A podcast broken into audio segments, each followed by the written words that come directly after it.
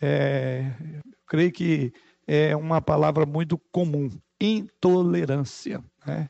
Esse é mais um dos temas que vamos abordar aqui, nessa série de temas que temos abordado desde o ano passado para cá, com relação aos temas que envolvem o mundo pós-moderno. Então, outro nome, uma palavra comum na pós-modernidade é a palavra intolerância.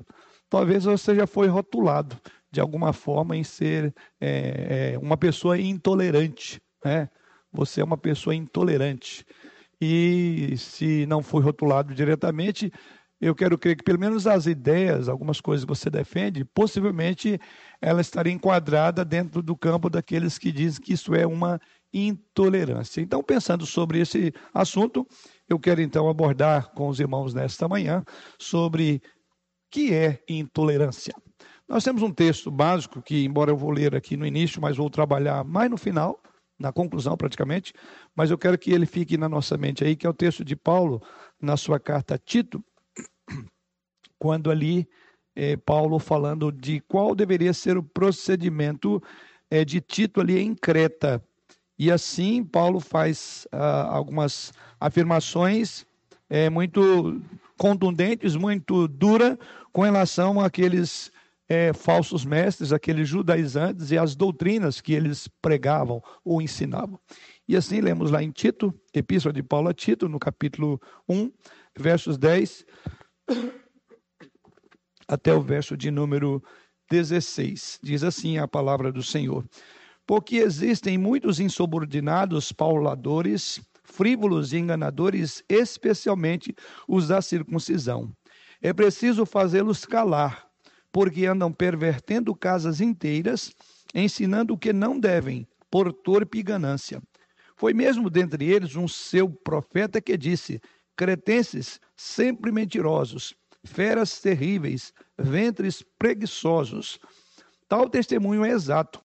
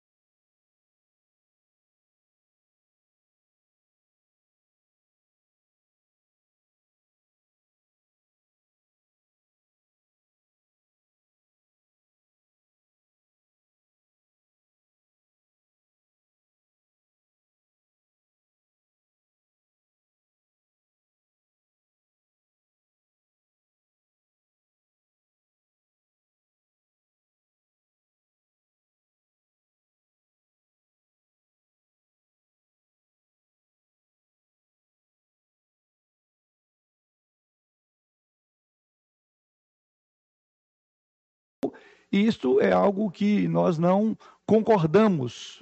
E não concordar hoje significa ser, intolerante. Eu diria que, para uma visão pós-moderna, sim. Não concordar é ser intolerante. Ou seja, tolerância, no contexto pós-moderno, significa concordar e aceitar tudo e todos. Porque numa visão pós-moderna não existe certo nem errado. Então, daí por que essa, essa, esse, esse, essa expressão é, depende de como nós vamos entender o que é intolerância. Quando olhamos para as Escrituras, diríamos que a Bíblia é intolerante quanto ao pecado, é intolerante contra o erro. Né? Isso nós veremos numa das divisões do nosso, nosso tema. Bom, então o que eu quero, na minha introdução, colocar é que eu diria que uma das características mais, uma das características mais marcantes ou mais óbvias do, do pós-moderno é essa veneração à tolerância. Mas quando nós falamos de tolerância, essa versão da tolerância no mundo pós-moderno, ela é na verdade uma corrupção, um torcer da de uma perigosa verdade é, é, ou de uma virtude propriamente dito, né? Quando nós falamos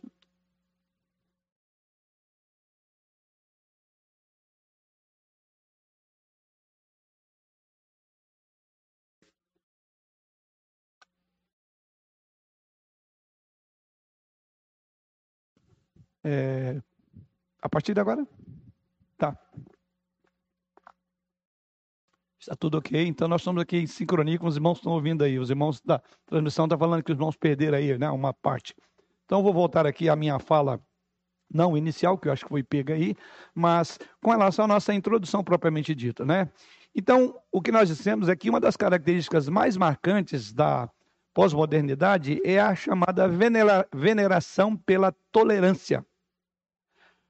Ah, quando nós falamos a palavra é, veneração pela tolerância, queremos falar uma nova tolerância. Nós vamos falar, vamos explicar melhor isso. Quer dizer, hoje há uma nova tolerância que tem sido difundida pelos chamados modernistas. E essa nova tolerância, na verdade, ela é uma corrupção torcida e perigosa da verdadeira virtude. Por que eu digo isso?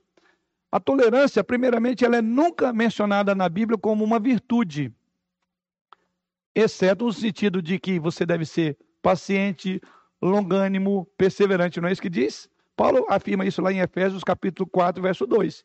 Então, nós diremos que, num certo sentido, a Bíblia, inclusive, nos ensina essa tolerância. Então, eu quero, eh, quero tentar aqui separar dois tipos de visão de tolerância. Então, quando você fala de tolerância no sentido de paciência, de longanimidade, de perseverança, a Bíblia diz que nós devemos ser pacientes, nós devemos ter longo ânimo, nós devemos perseverar. Né? Se alguém querer andar conosco uma milha, devemos ir a segunda. Se nos pedir a túnica, vamos também dar a capa. Isso é uma, vamos usar essa expressão, uma tolerância. Então, a, a nova tolerância apregoada pela pós-modernidade é diferente do que nós falamos aqui. Ou eu poderia ilustrar isso de outra forma. Quando os nossos avós falavam de tolerância como uma virtude, e aqui eu quero colocar, é, eles tinham algo como isso em mente. Ou seja, você precisa ser paciente, você precisa ser longânimo, você precisa de perseverar. Então nós éramos orientados pelos nossos avós a termos uma tolerância, não é isso? Então isso é diferente. A palavra usada para significar respeito, na verdade, às pessoas, né? E tratá-las gentilmente. Então, eu diria que esse conceito de tolerância, no qual fomos doutrinados, ensinados pelos nossos pais, é um conceito bíblico nesse sentido, né? Que você deve ter paciência, você deve tratar gentilmente com as pessoas, mesmo não concordando com elas, mas você deve ser gentil, deve ser cortês, não é?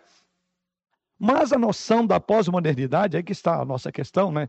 o uso semântico da palavra, a versão da pós-modernidade hoje de tolerância significa que você nunca deve considerar a opinião das outras pessoas como erradas. Vou colocar aqui entre aspas, tá? Então, essa é a versão da nova é, moralidade do mundo pós-moderno. A tolerância bíblica, ela é por pessoas. A tolerância é, é, pós-moderna é por ideias. Olha a diferença. Há uma tolerância bíblica, que é por pessoas, ao passo que a pós-modernidade fala de tolerância por ideias. Ou seja, eu posso discordar de, biblicamente, discordar de uma pessoa, né, discordar de uma ideia de uma pessoa, sendo tolerante com ela, sendo gentil, cortês, ou seja, educadamente eu posso discordar dela. No conceito pós-moderno, a intolerância é exatamente nem questionar as ideias que ela defende. Então, nesse sentido, vivemos, como eu falei, uma defesa intransigente por esse tipo de ideia, você, ou, ou, por esse tipo de pensamento. Você não pode discordar de uma pessoa, tá? Então, o que seria essa nova tolerância? Eu estou ainda definindo os termos, porque a gente vai usar tanto de uma forma como de outra, né? Então, o que seria a maior proposta dessa nova tolerância? O conceito de tolerância tem mudado a cada dia, está mudando cada vez mais. E com as novas definições, o próprio caráter de tolerância já mudou. Uma coisa é aceitar a existência de pontos de vista diferentes. E a outra coisa é a aceitação de pontos de vista diferentes. Uma coisa é aceitar que existem pontos de vista diferentes do meu. A outra coisa é aceitar todos os pontos de vista diferentes. Os irmãos entendem? Essa é a nossa questão, né? Isto é, entre reconhecer o direito que outras pessoas têm de serem diferentes, de terem outras crenças e outras práticas, e por outro lado, aceitar os diferentes pontos de vista dessas outras pessoas, são coisas totalmente diferentes. Por isso que eu coloquei aqui, né? A tolerância bíblica é por pessoas e não por ideias. Ok? Vamos prosseguir ainda nessa definição, na minha introdução ainda, de conceitos aqui de tolerância. Ah, uma coisa é aceitar é, que uma posição diferente ou oposta exista, inclusive mereça o respeito de existir. Ou seja, me, mereça o direito de existir. Mas aceitar a posição em si significa, em outras, de outras formas, em outras palavras, que já não há mais oposição a ideias. Eu não posso opor a nenhum tipo de ideia. Isso a Bíblia não ensina. Então, eu diria, irmãos, que essa nova tolerância sugere que aceitar a posição do outro realmente significa acreditar que aquilo também é verdadeiro, ou pelo menos tão verdadeiro quanto o meu próprio posicionamento. Os irmãos estão vendo onde é que nós estamos entrando? Que todo mundo tem a sua própria verdade.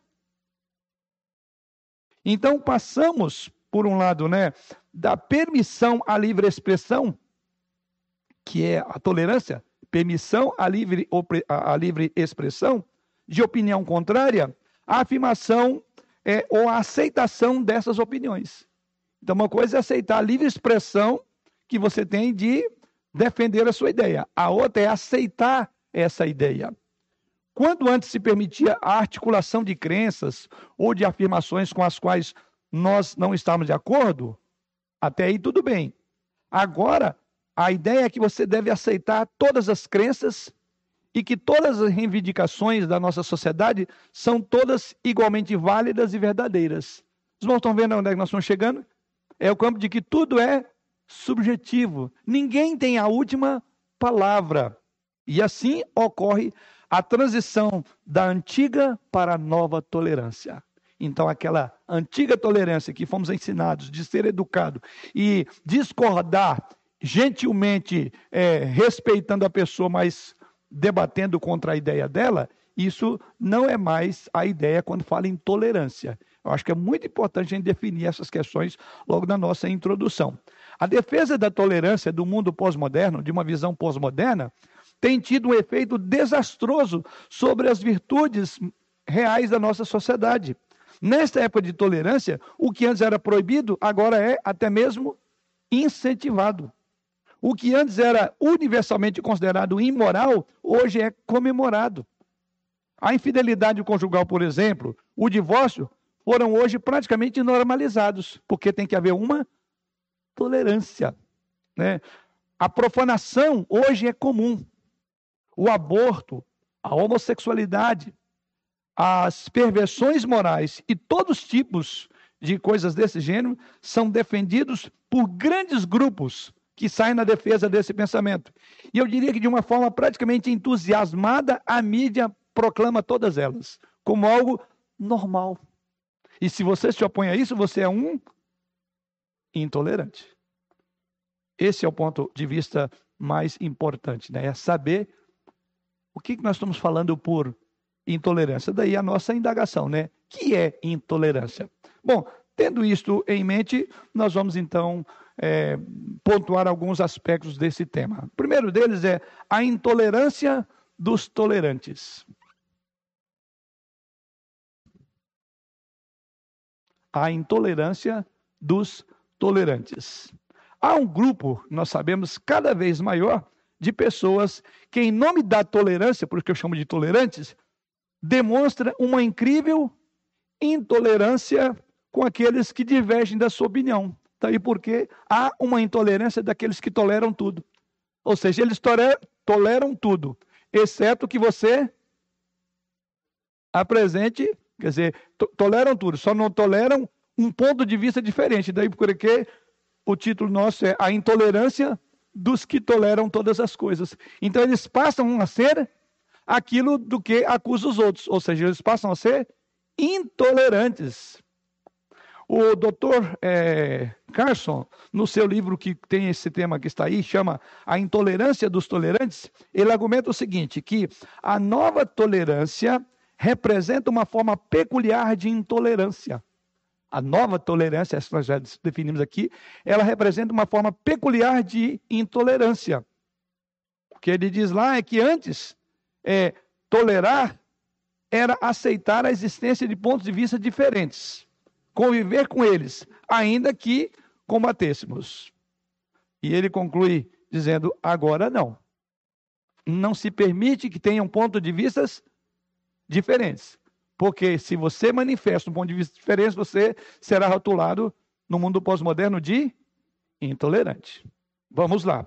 Talvez o maior, o maior exemplo que poderíamos citar dessa tradição seja a frase atribuída a Voltaire, que teria dito para Rousseau o seguinte: não concordo com uma só, não concordo com uma só palavra do que dizes, mas defenderei até a morte o vosso direito de dizê-lo. Isso foi, veja bem, Voltaire falando a Rousseau. Mas se você olhar quem foram os dois, eles eram, não eram amiguinhos, não. Né? Vale notar que Voltaire, inclusive, ele considerava Rousseau como um poço de vileza, entre aspas. Ele chamava ele de um poço de vileza. É, isso é importante, pois o ato de tolerar, no contexto desses dois, que não se toleravam, o ato de tolerar, na verdade, era algo nobre, justamente porque o filósofo rejeitava claramente o pensamento até a pessoa a, a quem estendia a sua tolerância. Ele rejeitava o pensamento. Aliás, ele diz aqui, né? Eu não concordo em hipótese alguma. Mas ele diz aqui: Mas defenderei até a morte o vosso direito de dizer. Isso é tolerância para duas pessoas que, no nosso contexto, eu diria que não toleravam. Eu diria que havia um respeito às posições que divergiam. E aí tem dois grandes, como nós falamos na época, né? Tolerar era aceitar as diferenças, não abraçá-las como nobres em si. Hoje é exatamente isso que o mundo pós-moderno quer nos fazer, é, é, quer nos guiar, é aceitar em si. Hoje significa aceitar os diferentes pontos de vista como se eles fossem totalmente válidos. É possível aceitar todos os pontos de vista como válidos? Não é possível. Mas é isso que a nova, a, a pós-modernidade tem tentado nos fazer aceitar ou nos conduzir. Né? É, uma mudança que parece sutil, mas tem grandes consequências práticas. Agora, o chamado tolerante precisa tomar qualquer opinião como verdadeira. Então, para você ser tolerante e não ser intitulado de intolerante, toda opinião você tem que aceitar como verdadeira. Em vez de aceitar a liberdade de expressão e de opiniões contrárias, o que é importante, isso é uma tolerância, né? ele deve, na verdade, acatar todas as opiniões para mostrar que ele é tolerante e não intolerante. A modernidade, irmão, sempre gabou de respeitar os diferentes. Esse é outro ponto, né? Por isso que o nosso tópico é exatamente esse, né? A intolerância dos tolerantes. Porque esse mundo pós-moderno, ele tem é, é, se declarado como aquele que respeita as diferenças. É curioso isso, né? É curioso isso. Voltaire, eu volto mais uma vez a falar de um deles, né? Voltaire, que era o arauto do iluminismo, ele dizia o seguinte: devemos tolerar-nos mutuamente, porque somos todos fracos, inconsequentes, sujeitos à mutabilidade, ao erro. Um caniço vegado ou vergado pelo vento sobre a lama, porventura dirá ao caniço vizinho, também vergado por sentido contrário, rasteja a meu modo miserável, ou farei um requerimento para que te arranquem e te queimem. É curioso isso, né? Porque, mesmo anunciando respeito à opinião do outro, a modernidade, ela patrocina aquilo que tem sido chamado uma caça às bruxas. Qualquer um que pense diferente, ele não é aceito. E eu diria, então, há uma ideia muito clara de intolerância com ideias diferentes. Mas a própria modernidade se gabava muito, se gabou muito, né? E se gaba muito de que ela aceita as diferenças, você tem que conviver com aquilo que é diferente. Porque mesmo anunciando respeito a, o respeito a outro, a modernidade acusa alguém que não pensa igual a ela. Por isso que, como eu falei no início aqui, talvez, é, não sei quantos aqui que dos irmãos estão nos ouvindo aqui, que nunca ouviu essa expressão contra você de que você era uma pessoa intolerante. Talvez dá para tirar e contar nos dedos, num grupo grande de membros da igreja, alguém que um dia não foi intitulado de intolerante, seja no contexto da igreja ou no contexto familiar. Ah, você é um intolerante. Simplesmente porque você discorda do ponto de vista do outro. Então, essa é a questão. É, mas a pergunta é: a, a, modernidade, ela na verdade patrocinou é, uma visão, eu diria, de intolerância. E aí a gente poderia trazer alguns exemplos, por, por, por assim dizer. Ela patrocinou guilhotinas da Revolução Francesa, porque o Estado marxista promoveu o expurgo de Stalin por intolerância, porque na Alemanha, que era o berço dos grandes filósofos, os teólogos e dos teólogos, aconteceu o Holocausto. Isso não é um tipo de intolerância, né? Se a modernidade é tão tolerante com o diferente, por que tanta intolerância registrada na história? E, aliás, eu citei alguns exemplos clássicos mundiais de história de populações inteiras que foram dizimadas por intolerância. Hoje, os movimentos sociais de minorias costumam demonstrar basicamente intolerância com certos grupos, como, por exemplo, os de os chamados liberais, os chamados conservadores, principalmente os religiosos, os defensores de grupos de minorias, são intolerantes em relação a esses outros. A tolerância dos tolerantes, eu diria que ela é bem seletiva na prática. A tolerância dos tolerantes, ela é bem seletiva e limitada na prática.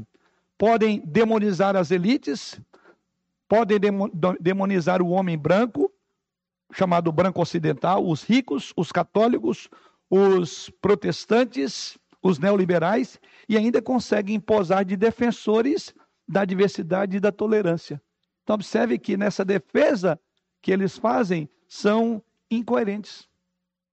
Não estão ah, defendendo a tolerância. Na verdade, a defesa em si já é uma intolerância para aqueles que diferenciam deles.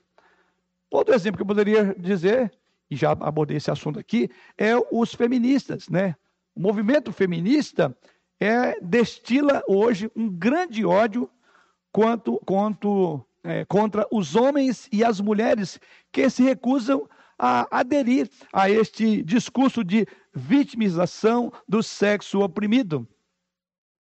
Membros do movimento gay demandam mais tolerância para com eles, mas ao mesmo tempo repudiam com veemência aqueles que simplesmente não gostam ou não querem estar próximo de homossexuais.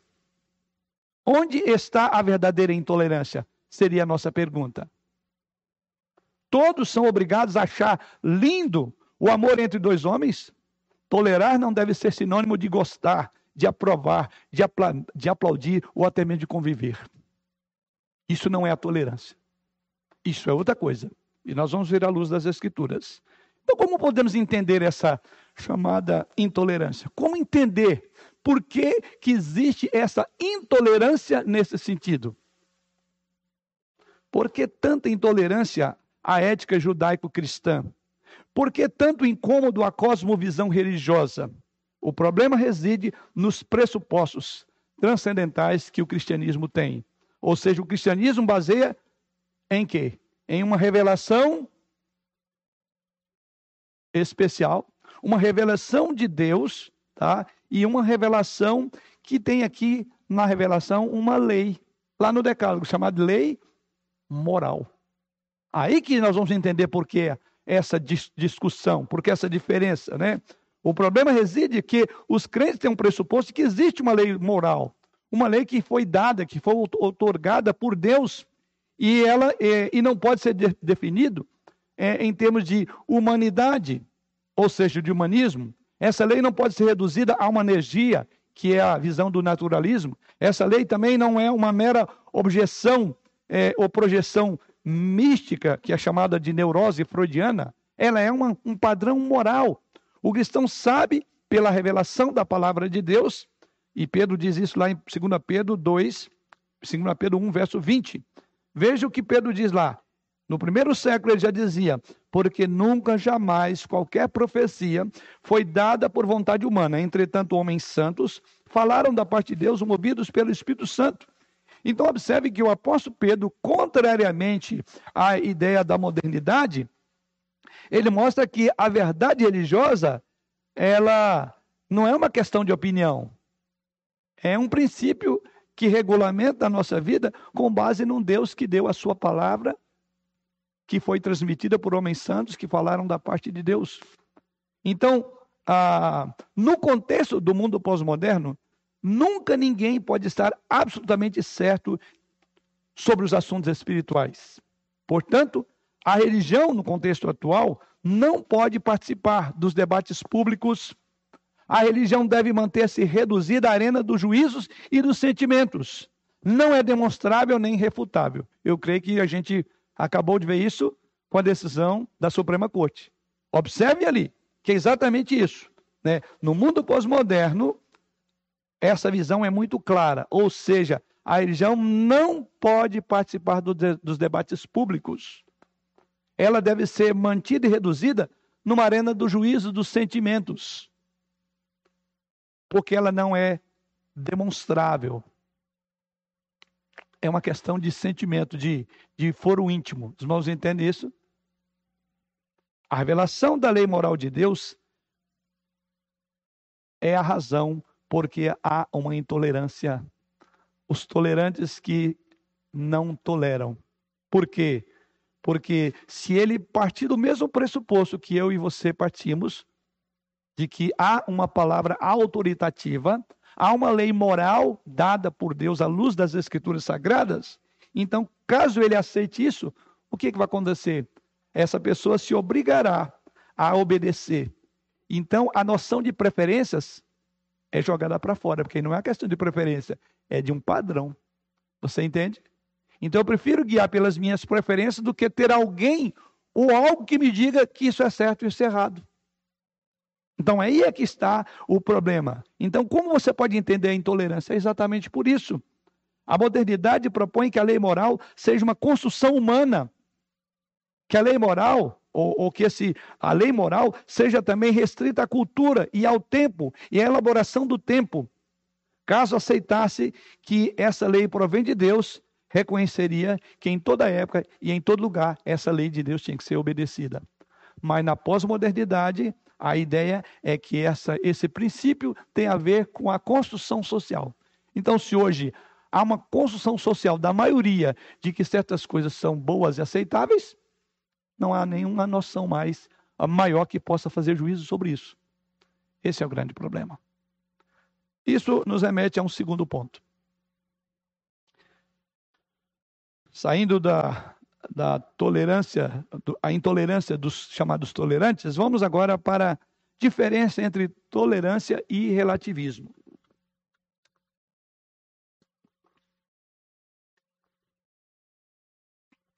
A ideia de que toda verdade é relativamente verdadeira, dependendo da perspectiva da formação da personalidade, ela é praticamente uma doutrina hoje pra, é, universal da nossa era secular. Ou seja, muitos creem que o relativismo ele é uma maneira de evitar que as pessoas julguem umas às outras. Então a gente entra no campo da relatividade. Então, se é relativo, por que vamos julgar uns aos outros? Já que tudo é relativo. E, portanto, previne então a intolerância. Ou seja, uma pessoa relativista, de certa forma, ela está evitando a questão de ser intitulada de intolerante. Isto é irônico, porque poucas doutrinas, eu diria, se mostram mais intolerantes do que a doutrina de que tudo é relativo.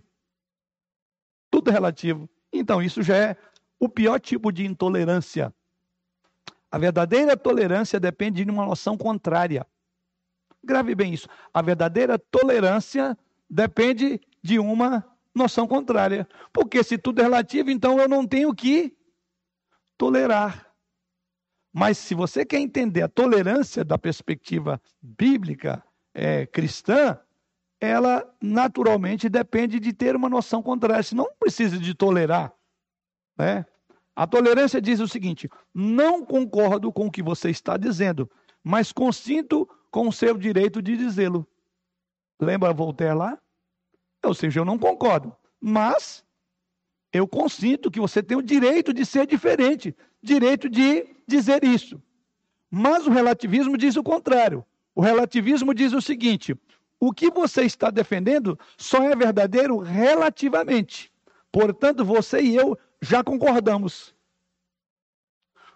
O relativismo é intrinsecamente intolerante. Porque, conforme essa definição, ele rejeita o certo e o errado. E, por consequência, qualquer necessidade de tolerância. Então, quando a gente entra no campo do relativismo, nós estamos tirando toda a ideia de tolerância. Porque tudo é relativo. Terceiro tópico. Como devemos responder a um outro ponto importante, que é a chamada intolerância religiosa. Hoje há uma expressão também, e há aqueles que é, têm sofrido exatamente é, por aqueles tolerantes que são intolerantes. Os que defendem a tolerância são intolerantes. E aqui eu deixei também no nosso estudo aqui essa parte para considerar isso, né? E aqui eu diria que todos nós estamos envolvidos. Da mesma forma que somos enfáticos em combater qualquer tipo de discriminação contra o cristianismo, vale ressaltar aqui, contra nós, contra o cristianismo, também devemos expor a nossa voz para auxiliar aqueles que profetam outras confissões de fé. O que, que é o Estado laico? É exatamente isso. É conviver com outras ideias. Então não é sair, só sair na defesa quando um, um, um, um cristão é, é, é, é, ofendido ou discriminado. Não é sair na defesa dele, mas na defesa de toda e qualquer pessoa que tenha conceitos, inclusive diferentes sobre o meu, na ponto de vista religioso. Isso é o chamado Estado laico. E o objetivo é que esse objetivo foi que os reformadores fizeram o Estado laico. O mesmo apoio que empreendemos ao dar assistência aos cristãos que muitas vezes são vítimas da moralidade, da intolerância religiosa, também deve ser o sustentáculo a outras pessoas que, mesmo não comungando a mesma fé que nós temos, mas respeitá-los e protegê-los. Aliás, vale a pena é, lembrar: os irmãos sabiam que foi é, a lei 11.000 635 do ano 2007 foi promulgada no dia 21 de janeiro a lei que definiu o Dia Nacional de Combate à Intolerância Religiosa. Vão saber disso? Que tem um Dia Nacional de Combate à Intolerância Religiosa. Essa lei foi sancionada no dia 21 de janeiro de 2007. A lei é 11.635. A data foi escolhida, sabe por quê? Bom, já que os irmãos não sabem dessa, dessa é, lei, certamente não vão saber o porquê. Curiosamente, observem bem, essa data foi escolhida em razão do falecimento de uma líder religiosa de matriz africana, Yalosh, Yaloshrichan, mãe Gilda, foi vítima de intolerância religiosa. Foi morta. Você está vendo sobre a chamada intolerância religiosa? Hoje temos uma lei que assegura o direito da liberdade religiosa. Uma pessoa não pode ser morta por causa da crença. E aqui são todos. E a lei começou e foi. É, essa data foi exatamente a data escolhida em razão do falecimento dessa mãe de santo. A tolerância religiosa implica na necessária urbanidade daqueles que são diferentes, dos fiéis de diferentes religiões. Então, com isso queremos dizer que deve haver um espaço público. Todavia, não implica de maneira nenhuma a aceitação das práticas religiosas ou credos ou a crença do outro. Aceitar aquilo como não. Eu, eu tenho que aceitar. É diferente. Eu discordo, mas vou lutar para que você viva e não, não te matem por você discordar. Porque não é assim que nós fazemos. Não é isso que o cristianismo ensina. Cada religião possui o seu conjunto de valores, o seu conjunto de crenças. Retirar ou silenciar qualquer um desses valores ou de crenças resulta numa ofensa direta aos chamados dignidade da pessoa humana e à liberdade religiosa. A Janaína Pascal, em sua obra chamada Religião e Direito Penal, ela afirma o seguinte: cada religião é caracterizada por um conjunto de normas e por uma série de rituais, enfim, por uma liturgia. Querer retirar de cada uma delas esses seus ingredientes significa impor a religião. Aí é intolerância. Então, os irmãos observem, quando nós falamos de intolerância, esse é outro, outro campo que nós temos que considerar bem. Ou seja, como devemos responder à intolerância religiosa? Só quando diz respeito ao cristianismo? Não.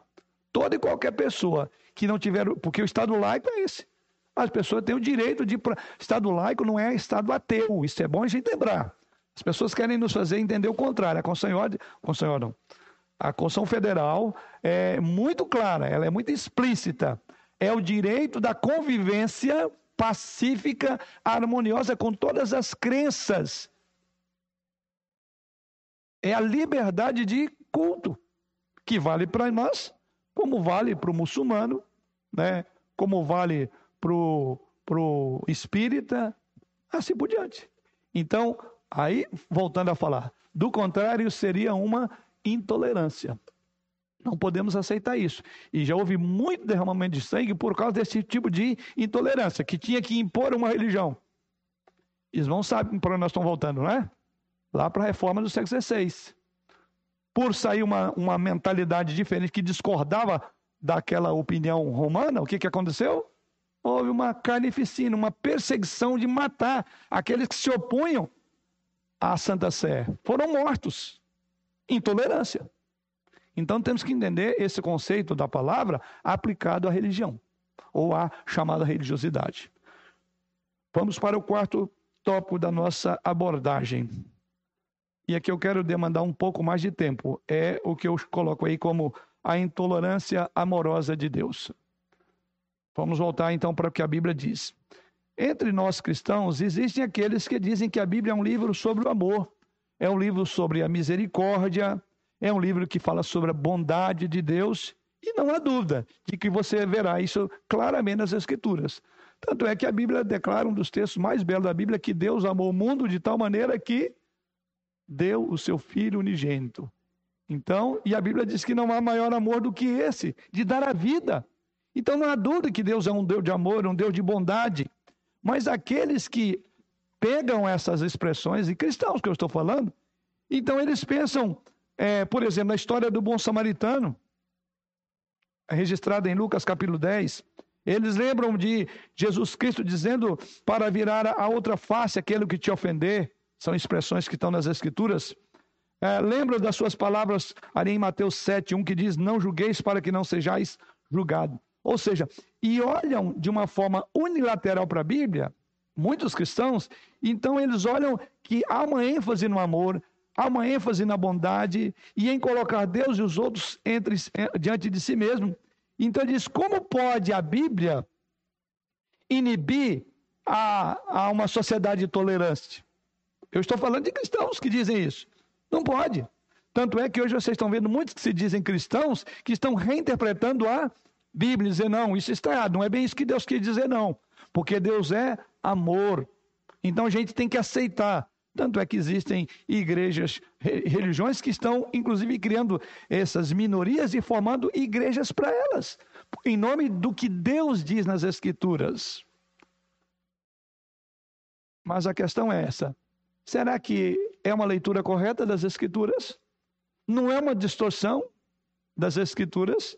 Quando queremos olhar só sobre esse prisma, os cristãos muitas vezes, lamentavelmente, têm se juntado a esta maré de valores dominante e muitas vezes desejam ser conhecidos pela aceitação das opiniões e estilos de vida de outros. Diz, não, nós somos assim, nós aceitamos as pessoas, porque Jesus Cristo as pessoas aceitou as pessoas como ela era, como eram elas.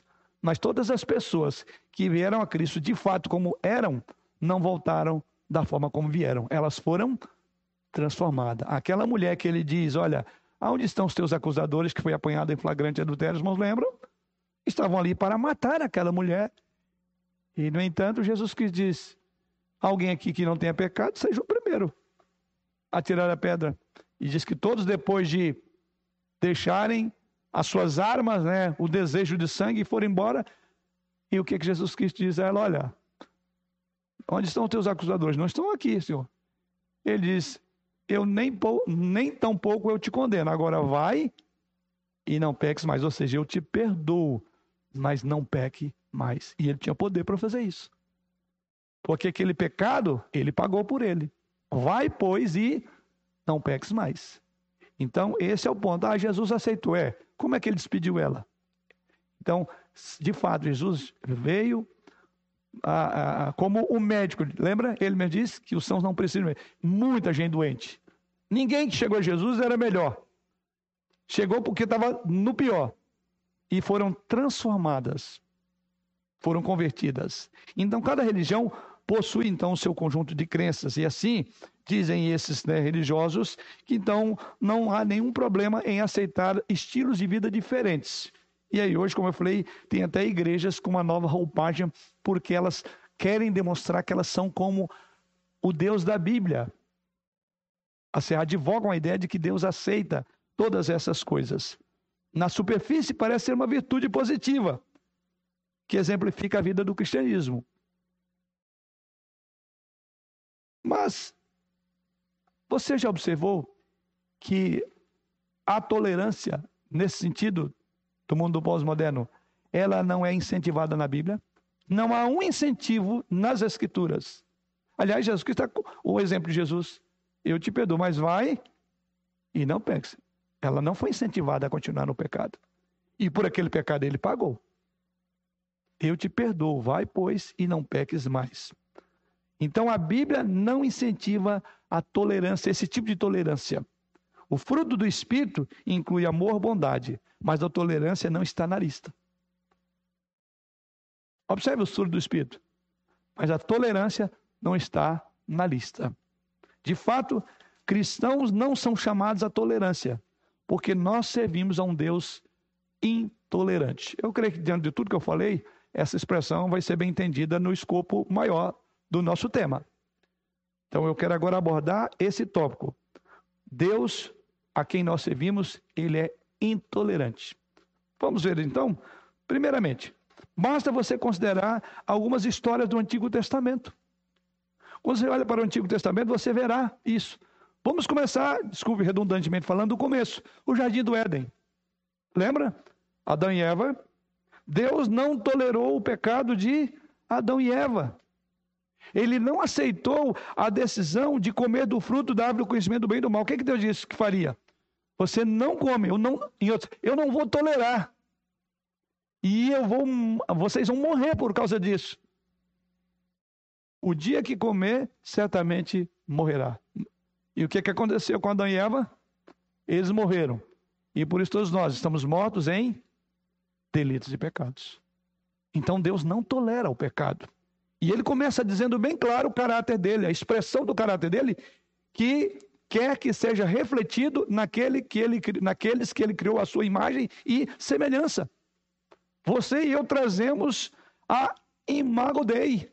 A imagem de Deus está em nós. E Deus não tolera, Deus não quer que essa imagem seja mesclada com o pecado, com o erro, e ele simplesmente fazer vista grossa. Então, nesse sentido, estamos dizendo que quando você olha para o Antigo Testamento, você verá um Deus intolerante a essas coisas. Basta observar o que aconteceu com Adão e Eva. Ele baniu, diz o texto lá, ele baniu do Éden e deixou um anjo com espadas flamejantes, guardando a entrada para que eles não pudessem voltar. Isso está lá, vamos voltar ao texto de Gênesis, capítulo 3. Ele não não houve uma segunda chance, uma segunda fala, mas Deus executou aquilo que ele disse que faria no versículo de número 17. O dia que comer, 17 do capítulo 2, o dia que comer certamente morrerás. Olha o que diz então, o que, que Deus fez. É, verso de número 23 e 24. João, pode ler para nós? Gênesis 3. 3. 23 e 24. O Senhor Deus, por isso, o lançou fora do jardim do Éden, a fim de lavrar, lavrar a terra que fora tomada. E expulsou o homem, colocou querubins ao oriente do jardim do Éden, e o refugir de uma espada que se revolvia para guardar o caminho da árvore da vida. Isto, Deus não tolerou a tal ponto que o que Deus fez aí, diz que Deus expulsou e colocou querubins, colocou guarda ali. Ou seja, a palavra de Deus tinha que ser cumprida. Deus não, ele deixa bem claro, ele, ele não tolerará o pecado, não negociará com o erro, com o pecado, com a imoralidade. E aí vemos que ele baniu, e diz aí que colocou uma espada flamejante. Você caminha um pouco mais na história, que eu estou falando ainda do Antigo Testamento. Nós chegamos agora no período em que Deus decidiu pôr cabo à raça humana, no período de Noé. E diz lá o texto que a iniquidade do homem era tamanha. Vamos ver o texto aqui. Gênesis a terra, e que era continuamente mal todo o desígnio do seu coração. Então se arrependeu o Senhor de ter feito o homem na terra, e isso lhe pesou no coração. Disse o Senhor: Farei desaparecer da face da terra o homem que criei, o homem e o animal, os répteis e as aves dos céus, porque me arrependo de os haver feito. Porém, Noé achou graça diante do Senhor isto. Então, conforme vimos lá, Deus deixou bem claro, logo no início da história da criação ou da queda, que ele não toleraria isso. E o texto sagrado está na mesma linha. Veja que Deus não mudou, não. Agora já não é um Adão e Eva, não é uma família, é uma, um mundo inteiro. E o que Deus fez? Diz que viu Deus que a maldade do homem se havia multiplicado na terra. Verso de número 5 e que era continuamente mal o desígnio do coração do homem. Ou seja, a iniquidade havia se multiplicado. O que, que Deus fez? Decidiu dar fim, dar cabo à humanidade. Deus foi intolerante ao pecado. Mas é curioso que até você leu um o versículo que eu não, de, não coloquei, que eu vou colocar agora. No verso de número 8 diz: Porém, Noé achou graça diante de Deus. Você está vendo os dois tipos de assunto que a gente falou no início? Deus não tolera o pecado e não admitiu e dizimou a raça humana. Mas em sua tolerância, vamos pensar assim, Deus, que aí é chamado de outro nome. A tolerância é chamada aí de, verso de número 8, graça. Deus foi gracioso. Ele não aniquilou a raça humana. Ele limpou de novo a terra. Porque ele não tolera o pecado. Prepare aí para o nosso final da nossa, nossa exposição. É exatamente o que vamos vai acontecer no final do mundo. Então, uma coisa é Deus, em sua tolerância, segurar, usando na nossa linguagem, segurar as pontas, que talvez para você, se você estiver no lugar de Deus, e olha que eu e você somos cheios de falhas de pecado, a gente diz, está passando a hora. Por que, que Deus não acaba logo com isso? Por causa dessa expressãozinha, graça. Mas veja que o pecado não ficará impune. Nesse sentido, é o nosso tópico. A, Deus é intolerante quanto ao pecado. Aqui temos outro exemplo. Imagine uma tsunami de destruição. É exatamente isso que aconteceu. O dilúvio, que aí é, vem depois o dilúvio, depois de Deus fazer essa promessa, vem o dilúvio. Então, o dilúvio envolveu terror, sofrimento e morte. Dilúvio envolveu terror, sofrimento e morte.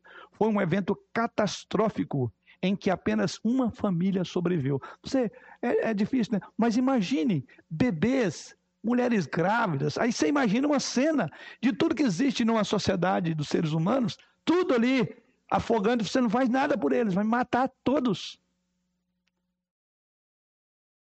Caminhando um pouco mais nas Escrituras, outro exemplo, dentre muitos, lembra de usar um dos relatos mais desconfortáveis que eu diria de intolerância divina é encontrado no segundo livro de Samuel, capítulo 6.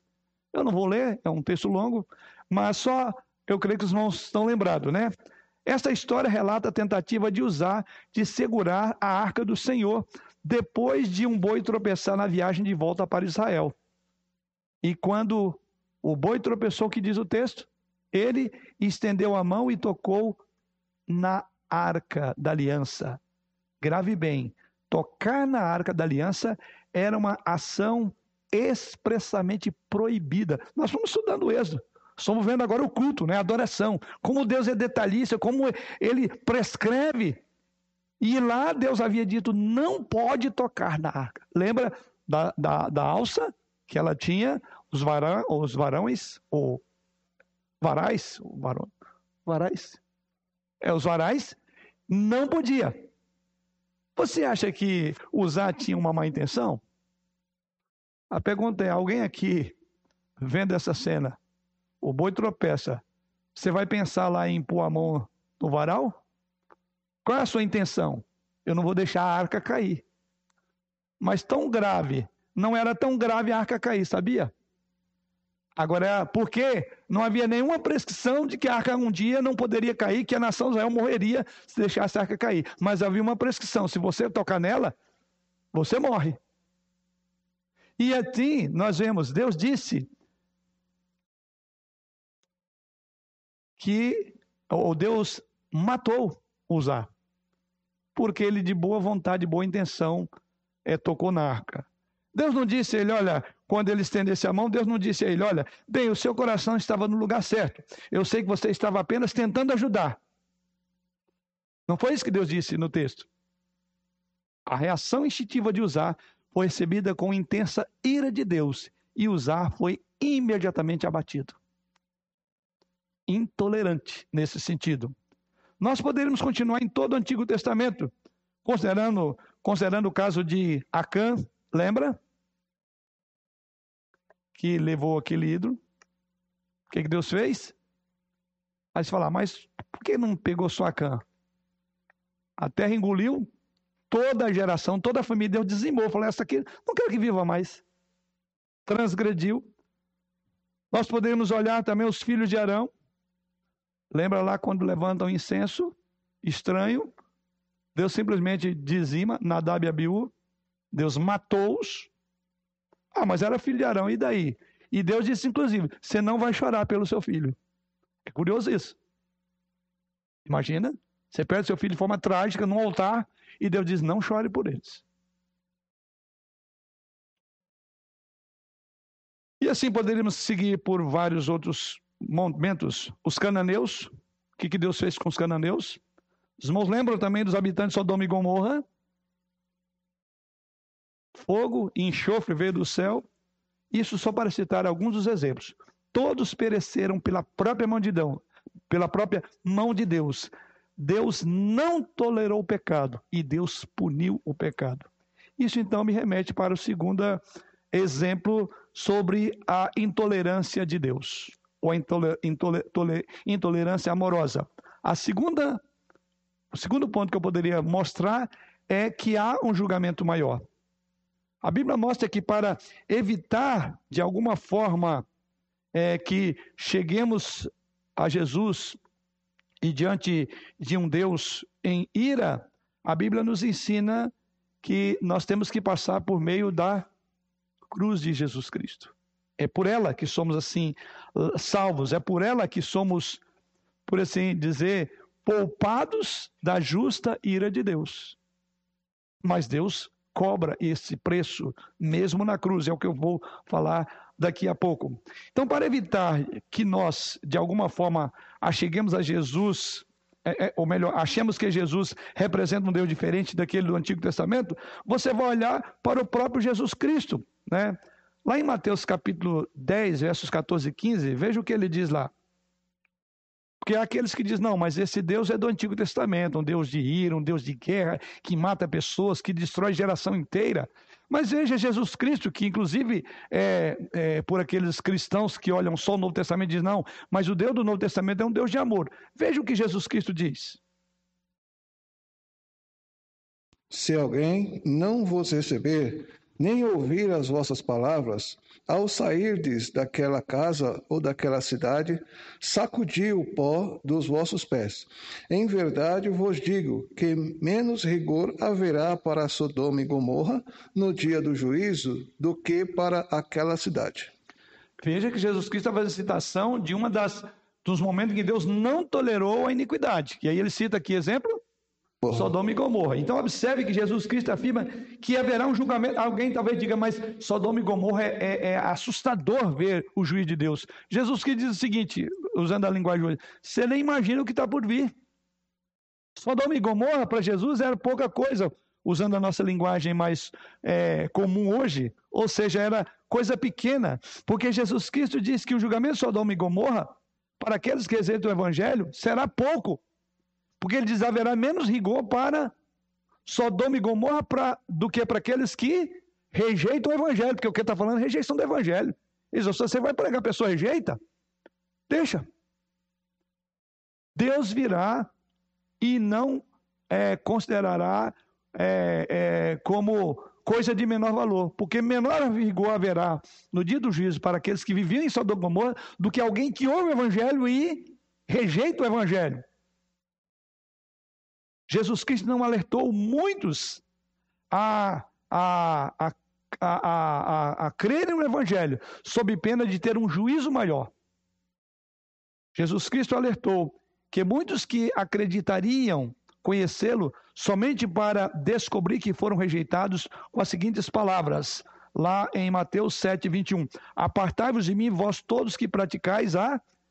É, são palavras de Jesus Cristo. Apartai de mim quem pratica iniquidade ou seja, que finge-se de religioso porque curou, porque, e, e, o contexto aí de Mateus 7 é esse, né? Muitos vão dizer, Senhor, em teu nome fizemos maravilhas, exprimimos demônios. Ele diz, olha, nunca vos conheci, mesmo com esse ar de piedade, mas no fim são iníquos. Em vez de encontrar boas-vindas no reino de Deus, Jesus Cristo disse que eles haveriam de encontrar choro e ranger de dentes. Mesmo aqueles que professaram uma religião que não era verdadeira ou professar uma religião que não batia com aquilo que ele mesmo disse, essas pessoas seriam rejeitadas. Então, tanto o Antigo como o Novo Testamento exibe um Deus que não tolera o pecado. No entanto, há uma história na Bíblia que demonstra mais claramente a intolerância de Deus. Eu diria que o ponto, o clímax da intolerância de Deus com o pecado, eu vou aqui para a minha terceira abordagem, é a história da cruz. Se você quer ver uma intolerância de Deus contra o pecado, não há local maior do que olhar para a cruz de Jesus Cristo. Dê uma nova olhada na realidade assustadora e desconfortável da cruz. Aliás, pregamos sobre isso a semana passada, lembra? Domingo à noite, é, sobre a cruz, o que ela significava, ali onde Jesus Cristo seria derrotado, na verdade, Jesus Cristo, Deus triunfou. Mas para triunfar, ele teve que pagar o preço, como um malfeitor embora não fosse. Mas ele assumiu o lugar, porque Deus não tolera, não tolerou e não tolerará o meu e o seu pecado. Deus é intolerante, sim, quando referimos-nos ao pecado. Aqui está na cruz um homem inocente. Vimos isso a semana passada, chicoteado, espancado,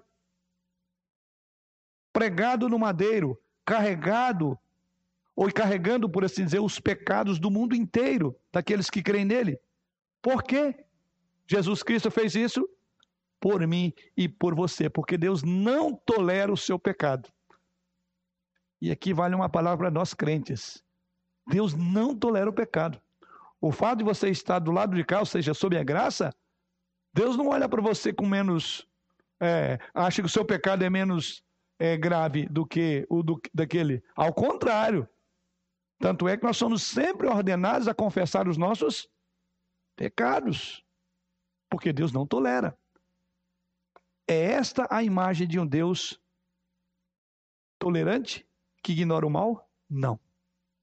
Esta é uma imagem terrível da ira divina e de julgamento. A história não faz sentido se Deus é um Deus tolerante. Se Deus é um Deus tolerante, não tem sentido o amor, que se tolera, se suporta tudo. A cruz, então, irmãos, demonstra o caráter de Deus em toda a sua complexidade. Deus não é tolerante, porque se ele o fosse, ele toleraria o aborto, o assassinato, ele toleraria a, a, a, o subjugar de classes sociais uns aos outros. Então Deus não tolera isso, porque tudo isso é uma expressão visível do pecado que está no homem. E Deus lidou com isso. Então a cruz demonstra o caráter de um Deus em toda a sua complexidade. A cruz mostra o seu amor, a cruz mostra bondade e misericórdia unidos com a justiça, santidade e ira. É isso que a cruz mostra. Por isso que Paulo diz: para alguns é loucura, mas para nós é sabedoria. Conciliou as duas coisas: a ira né, de Deus, o juízo de Deus e ao mesmo tempo amor e graça. Porque ele mesmo suporta o juízo que ele impõe sobre o nosso pecado. E ele leva sobre si as nossas dores, como diz Isaías. O castigo nos trouxe a paz, estava sobre ele. Mas houve castigo, porque Deus não tolera pecados. Esta é a imagem de um Deus é, das Escrituras. Ela demonstra perfeitamente um Deus que ultrapassa o nosso entendimento. Por isso que Paulo diz: é loucura, mas para nós somos salvos é sabedoria de Deus, é poder de Deus. O Senhor então está nos dando um breve vislumbre da imensidão do seu amor por nós na cruz do Calvário. O amor de Deus não é um amor tolerante, é muito melhor, é um amor redentor. Então, grave bem: o amor de Deus não é tolerante, mas é um amor redentor. É um amor que resgata, que paga o preço, mas não tolera. Seria fácil Deus falar: não, daqueles a quem eu amo e tudo, esse eu vou ignorar. O que, é que Deus fez? Eu vou matar você, porque o salário do pecado é a morte. Ainda que para isso eu vou assumir o seu lugar, mas vou pagar. Deus é intolerante quanto ao pecado. E aqueles por quem ele não morreu? E aqueles que morrerão em seus pecados? Vão pagar isso quando? Nas penas eternas. É justo. Aqueles por quem Cristo morreu não morrerão a segunda morte, diz as Escrituras. E aqueles por quem Cristo não morrerão, por Deus ser intolerante, o pecado será pago na justa ira de Deus, na condenação da alma. Quarto e último tópico sobre a intolerância amorosa de Deus, que é tolerância a tolerância é desamorosa. Tolerância é desamorosa. O pecado deve ser pago. Tolerar o mal é negar a justiça. Deus libera a sua ira completa sobre o mal porque ele é bom. Se o bem tolerasse o mal, ele deixaria de ser bom. Se o bem tolerar o mal, Deus deixa de ser bom. A recusa de tolerar o pecado, então, é uma parte essencial do amor Grave bem, a recusa de tolerar o pecado é então uma parte de amar o outro. Pode ser tolerante para uma mãe deixar seus filhos brincar em uma rua movimentada ou correr com uma tesoura na mão? Pode até ser é, tolerante, mas no mínimo isso não é amoroso. Não é isso? Porque se está correndo com uma tesoura na mão, há uma possibilidade muito grande de se ferir. De deixar correr numa rua movimentada, eu posso até tolerar. Pode até só fazer isso. Eu pergunto, alguma mãe em sã consciência faz? Não. Porque ela ama o filho. Ela então será eu não vou aceitar você andar com isso. Eu não vou aceitar você pôr a mão na tomada. Você entende isso? Também devemos odiar o pecado, porque ele é prejudicial, mesmo que nem sempre entendamos os danos que eles podem nos, ele pode nos causar. Como uma criança não percebe que um carro pode aparecer rapidamente, temos que entender que não percebemos todos os perigos que envolvem o pecado. Deus, nosso Criador amoroso, que entende a nossa estrutura, a Bíblia diz que ele sabe, inclusive, que somos pó, ele nos convida a fugir do mal e encontrar vida abundante nele. Vida fora da vontade revelada de Deus não preenche em última instância. Ela conduz, sim, à miséria e ao vazio. Por isso, então, que Deus sacrificou a mim e a você na pessoa bendita de Jesus Cristo. Eu falei do último, mas não, o meu penúltimo, último toque meu é como seu povo, o que devemos fazer? Como seu povo, como devemos viver? Já que e ouvimos aí sobre a questão da tolerância ou a intolerância. Romanos capítulo 12, versos 9 a 21, nos fornece uma ideia. O que devemos fazer como povo de Deus em meio a essa questão da intolerância? Romanos capítulo 12, versos 9 até o verso de número 21. Diz aí: O amor seja sem hipocrisia, sem hipocrisia.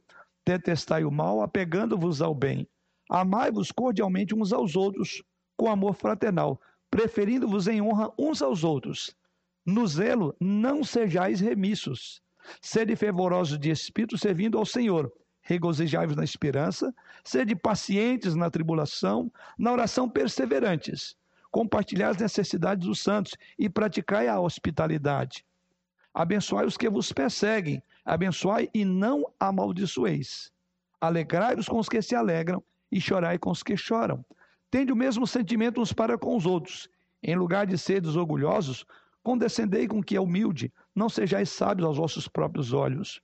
Não torneis a ninguém mal por maus, Esforçai-vos por fazer o bem perante todos os homens. Se possível, o quanto depender de vós, tende paz com todos os homens. Não vos vingueis a vós mesmos, amados, mas dai lugar à ira, porque está escrito: A mim me pertence a vingança, eu é que retribuirei, diz o Senhor. Pelo contrário, se teu inimigo tiver fome, dá-lhe de comer. Se tiver sede, dá-lhe de beber, porque fazendo isto, amontoarás brasas vivas sobre a sua cabeça.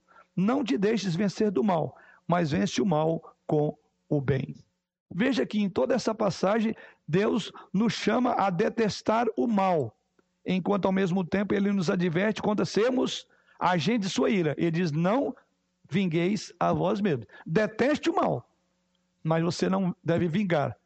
Então aí nós diríamos que é a tolerância, como nós falamos no início, que fomos ensinar que a Bíblia fala bondade, é, é, mansidão, é, é, é, longanimidade. Então ele diz: não, não, não mate, não precisa fazer isso. Mas deteste o mal. Ou seja, a posição bíblica é de equilíbrio. Ao mesmo tempo que vamos reprovar o que Deus reprova, nem por isso vamos fazer justiça com as próprias mãos. Por isso que ele diz aí: irai-vos e não pequeis. A mim pertence a vingança. Ou seja, devemos odiar o ato de roubar, ao mesmo tempo mostrar misericórdia e compaixão para com aquele que rouba. Isso não é, ser, não é ser intolerante. Amar as pessoas bem não significa que devemos concordar com as escolhas que elas fazem. Significa que acolhemos e abraçamos todos que entram em nossa vida com o coração compreensível, como diz o texto aí, e a mensagem de esperança do Evangelho.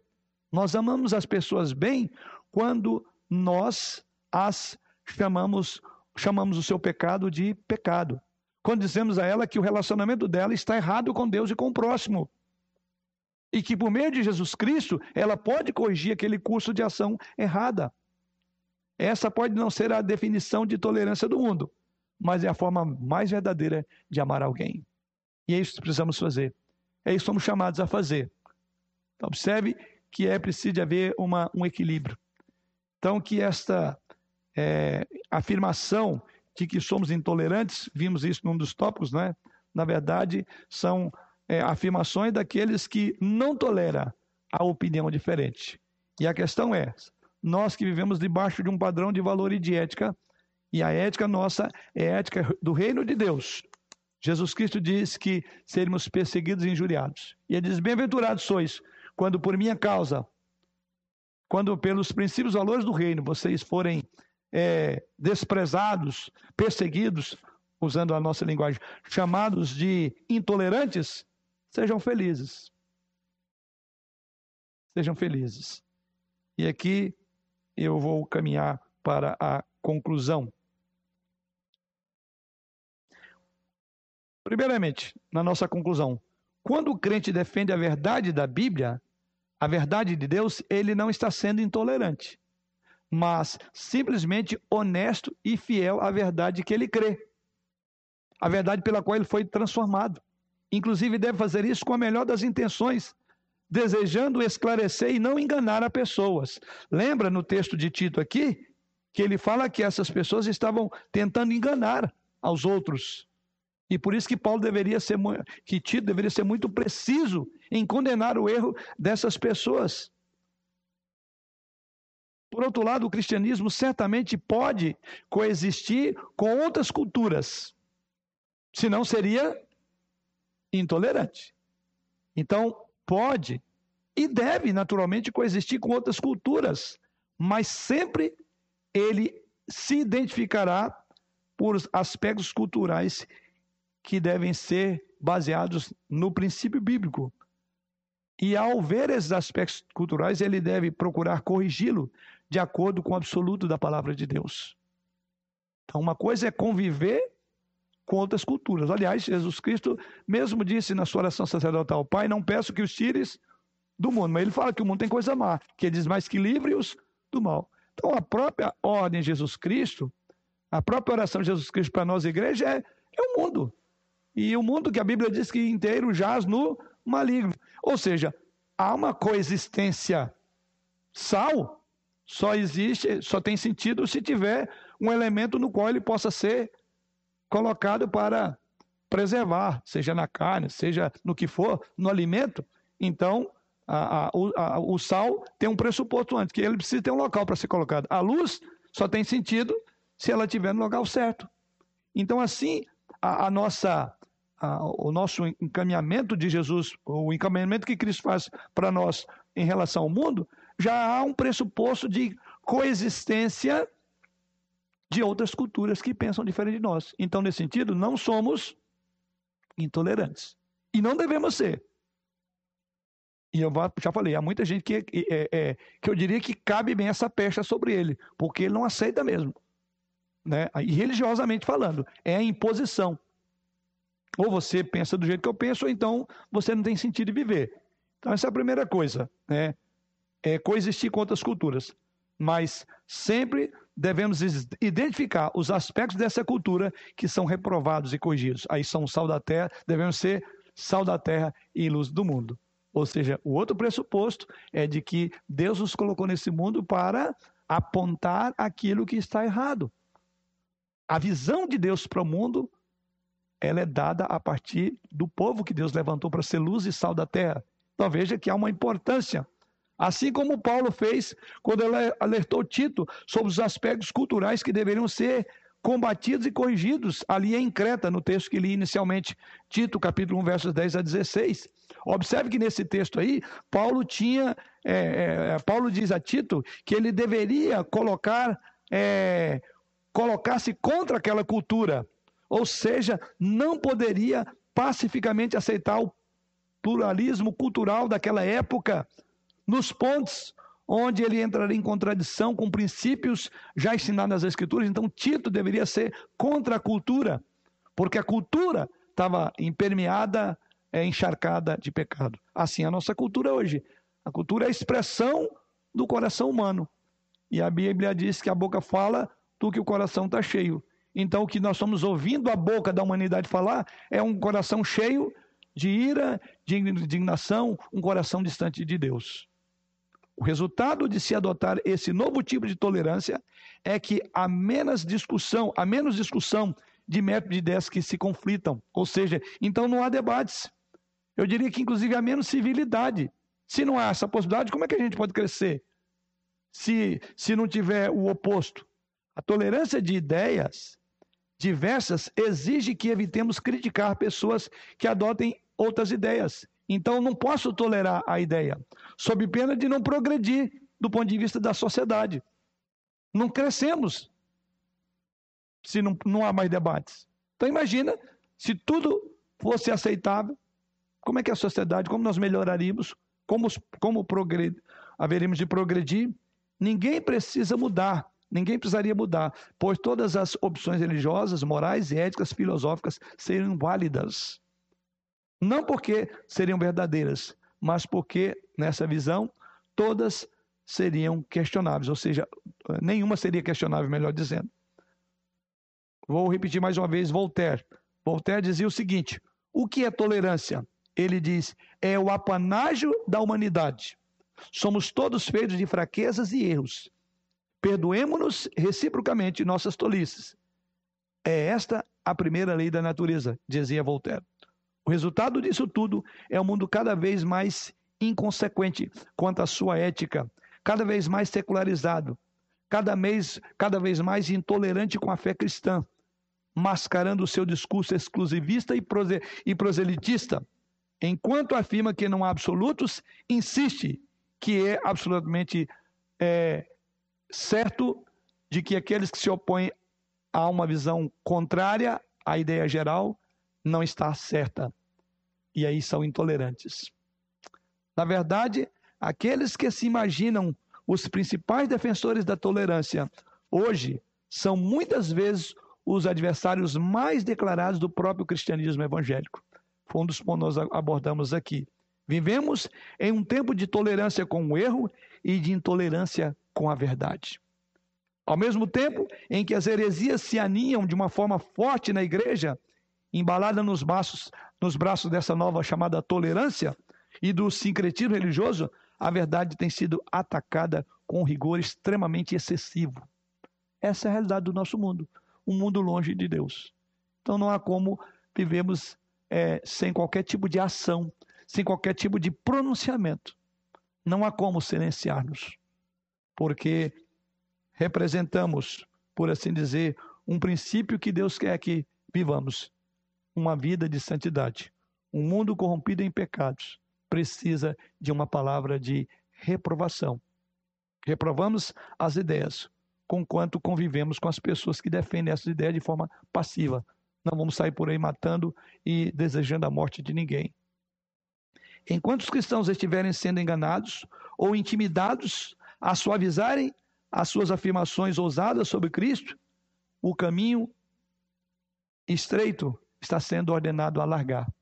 E o que Jesus Cristo diz? O caminho é estreito e a porta é estreita. Se, como cristãos, nós nos silenciarmos, nós estamos alargando a porta. Nós estamos ampliando o caminho. A igreja não fará qualquer progresso contra o pós-modernismo. Na visão de muitos que se dizem cristãos, estão abraçando tudo numa visão pós-moderna. A igreja não progredirá. O caminho se abrirá. A porta não será mais estreita mas o caminho largo. E Jesus que diz que esse caminho conduz à perdição. Perdição. Precisamos recuperar o caráter distintivo do, do Evangelho. Precisamos recuperar nossa confiança no poder e na verdade de Deus, no absoluto de Deus. E precisamos proclamar de uma forma bem ousada que Cristo é a única verdade, Cristo é a única esperança para as pessoas desse mundo e conclamá-las à fé e ao arrependimento. Não é dúvida que isso é, pode não ser o que as pessoas querem ouvir nessa pseudo-tolerância do pós-modernismo, mas é verdade. Essa é a verdade que precisa ser proclamada. E é precisamente porque é verdade e o Evangelho de Cristo é a única esperança para o mundo perdido que nós devemos urgentemente nos levantar acima de todas as vozes de confusão do mundo e proclamar a verdade absoluta no mundo que não quer falar da verdade, ou que não aceita a verdade, a não ser que seja a verdade que ele próprio criou, que não passa de uma mentira. E eu quero concluir com aquilo que Paulo fala ali em Romanos, carta de Paulo aos Romanos, no capítulo 3,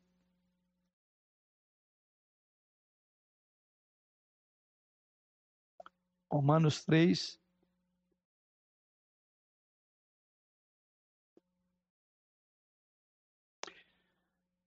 Versículo 25 e 26. Uh, falando da justificação em Cristo Jesus, que vem por meio da fé. Tá falando de como Deus justificou o pecador. Como Deus foi intolerante com o pecado.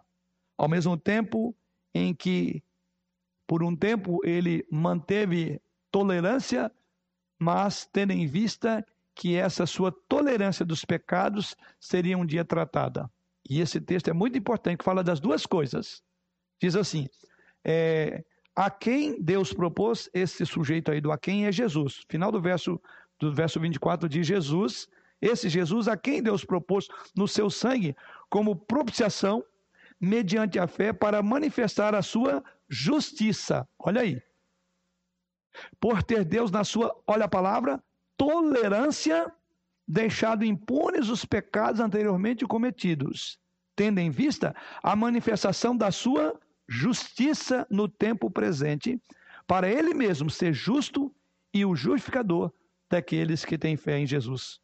Que texto. O texto diz que Deus foi o quê? Tolerante. Então há um período de tolerância de Deus.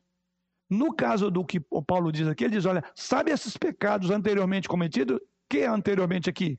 Antes Jesus Cristo virou o mundo. Ou seja, os pecados que vão lá de Adão e Eva, que passam por Abraão, Isaac, Jacó, pelos patriarcas, que chega essa época, ele diz, sabe esses pecados? Deus não havia tratado, porque Deus foi tolerante. Mas não foi conivente. Por quê? Ele sabe por quê? Deus suportou isso porque chegou um momento em que, na sua misericórdia, na sua longanimidade, ele tolerantemente ele suportou mas ele não passou impune. Aí ele diz o seguinte: deixando impunes os pecados anteriormente cometidos, ou seja, é, todos aqueles pecados cometidos, eles estavam sendo guardados para ser condenados em Jesus. E ele diz: sabe por que Deus fez isso? Verso de número 26. Porque ele tinha em mente a manifestação, olha a palavra aí, da justiça.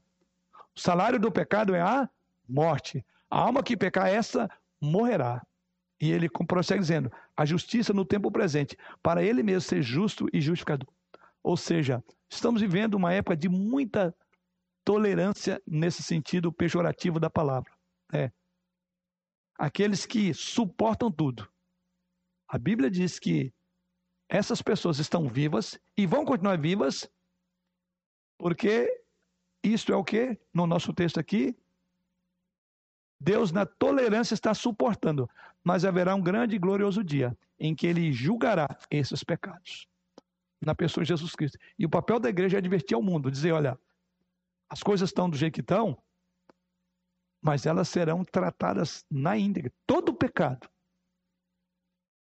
Então, qual é a, qual é a mensagem de maior amor para com esses que toleram tudo? É dizer para eles que Deus é intolerante e que o fato deles permanecerem vivos, com saúde e, inclusive, é, bem-sucedidos, é porque Deus está na tolerância.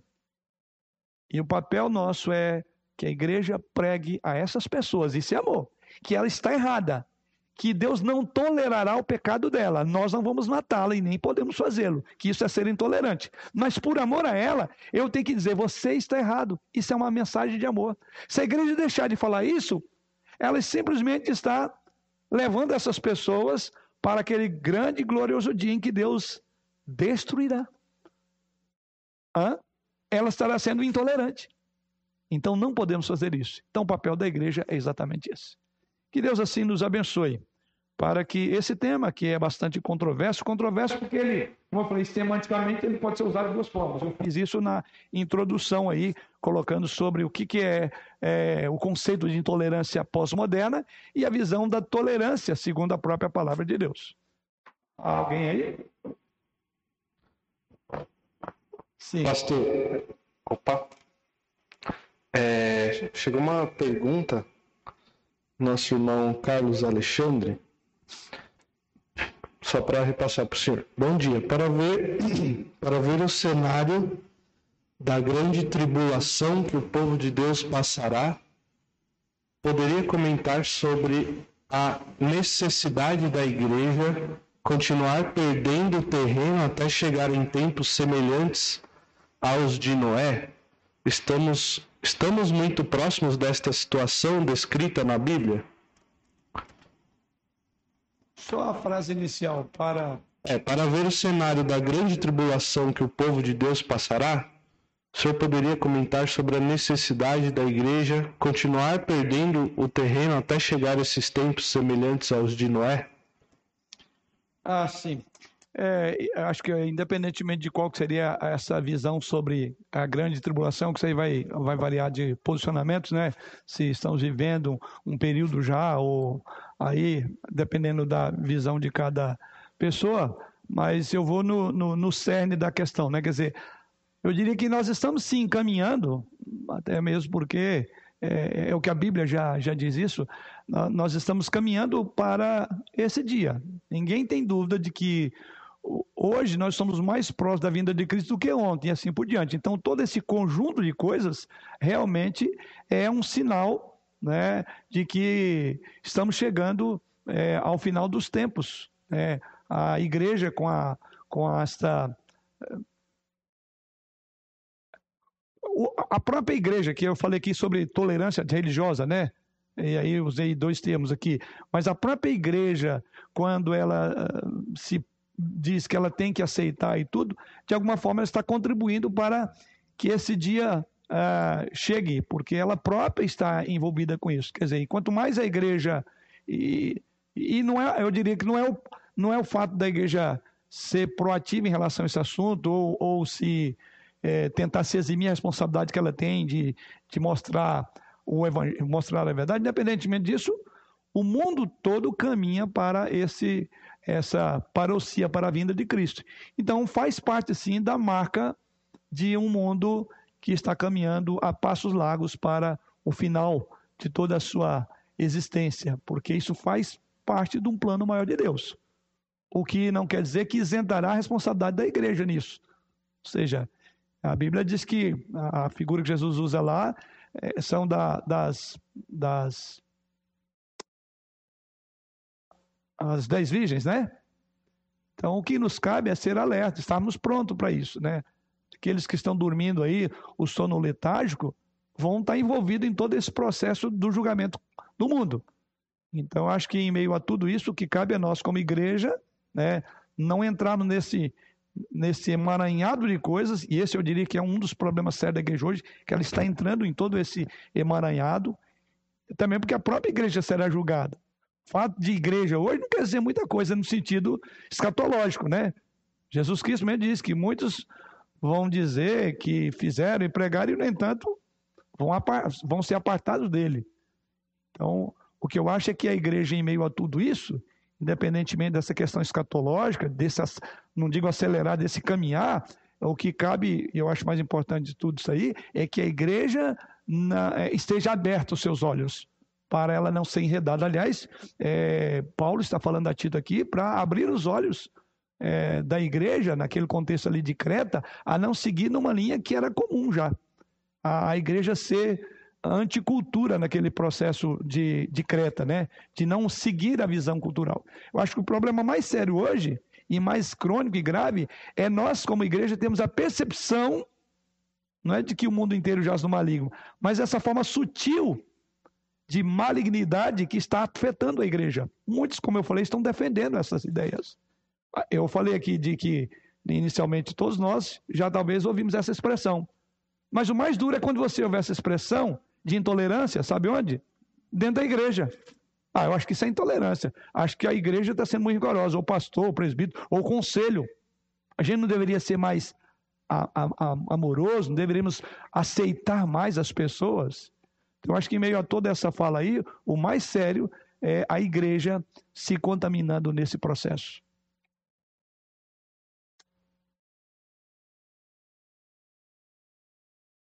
Ok? Bom, aqui deixo agora a palavra com a nossa superintendente, a nossa irmã Selma.